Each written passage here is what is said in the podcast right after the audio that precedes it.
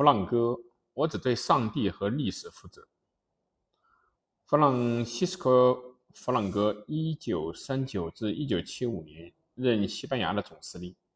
在某种程度上，他是一个被遗忘的暴君。他的所作所为跟阿道夫·希特勒相比，就显得不那么突出了。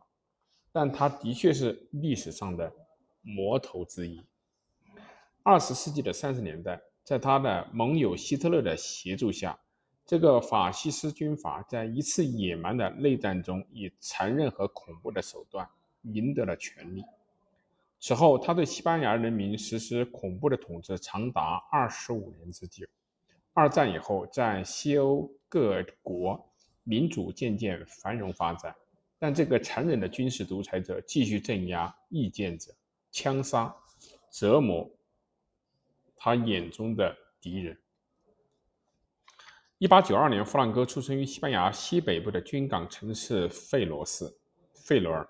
他的母亲是一个虔诚的、保守的中上层的天主教徒，父亲是一个顽固而古怪的人。他希望儿子像自己一样加入海军，然而由于海军裁员，仅十四岁的弗朗哥未能够加入到海军，而是加入到了陆军。凭借出色的专业技能，他声名鹊起，被认为是一个勇敢的、发愤图强的士兵。在一九一六年被提拔为上尉。一九二六年，年仅三十四岁的弗朗哥成为西班牙最年轻的将军。弗朗哥坚定地支持君主制，但直到一九三一年，西班牙国王退位，政权旁入左翼的共和党之手。他才公开参与政治。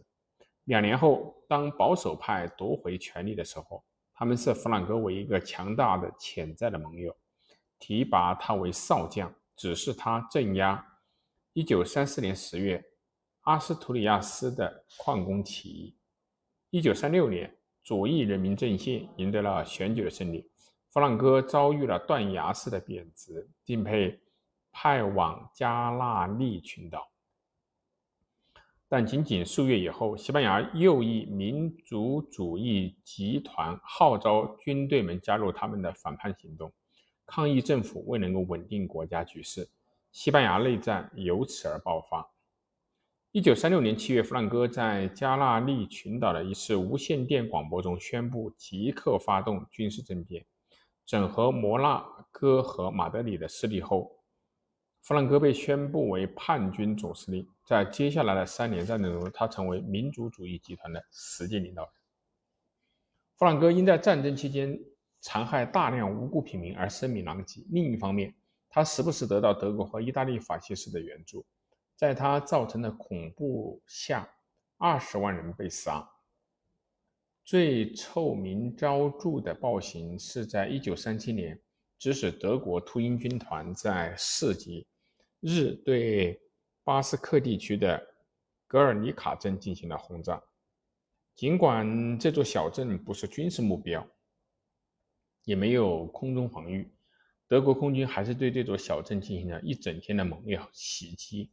这座小镇被火球所吞没时，他们就轰炸出镇的道路，残杀逃离的平民。据估计，一六五四。一千六百五十四个人被残杀。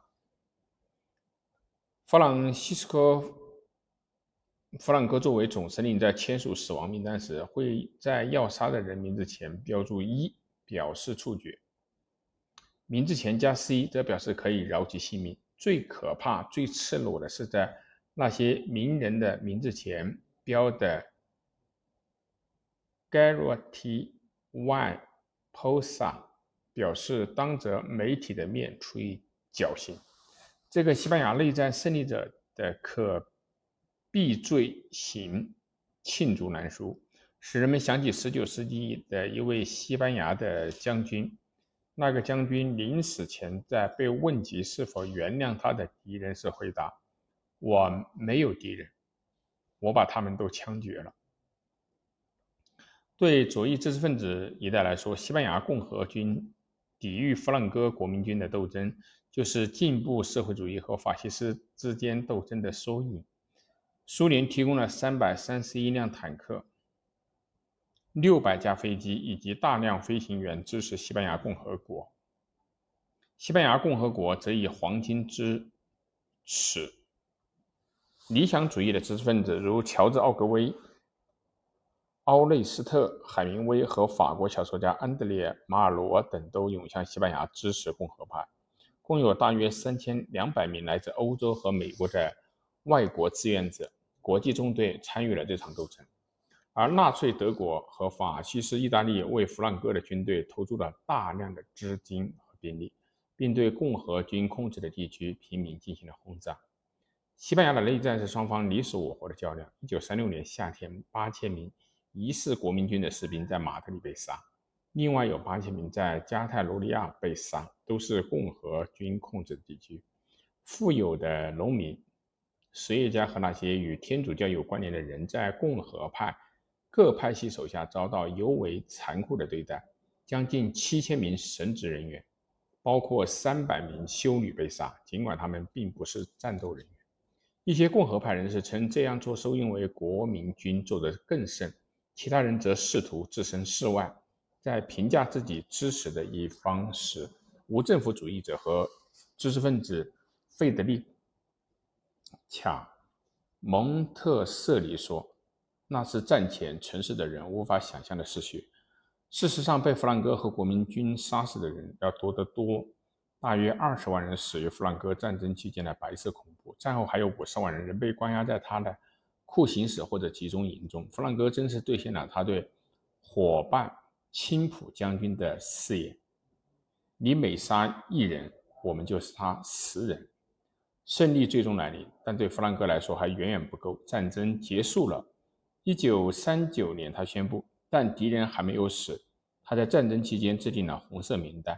需要逮捕的所谓共和党人，现在他已经控制了整个国家，开始逮捕被清除他的敌人。成千上万的共和派人逃离了西班牙。一九三九到一九四三年间，十到二十万非战争人员或投降的官兵被系统的处决。弗朗哥政权的方方面面都充斥着压迫。他名义上重建君主制，不任命国王。却将所有的行政权控制在自己的手中，民主被抛弃，批评被视为叛国。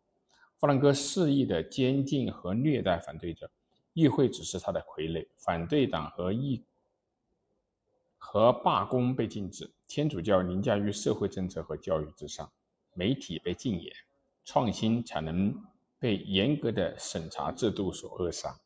任何意见都会被他的秘密警察无情的镇压。直到1975年弗朗哥去世时，秘密警察仍在鞭尸、酷刑和谋杀。弗朗哥无视国际社会的谴责，死前仍然亲自签署所有死亡执行令，而他的家族通过与贵族联姻积累了巨大的财富。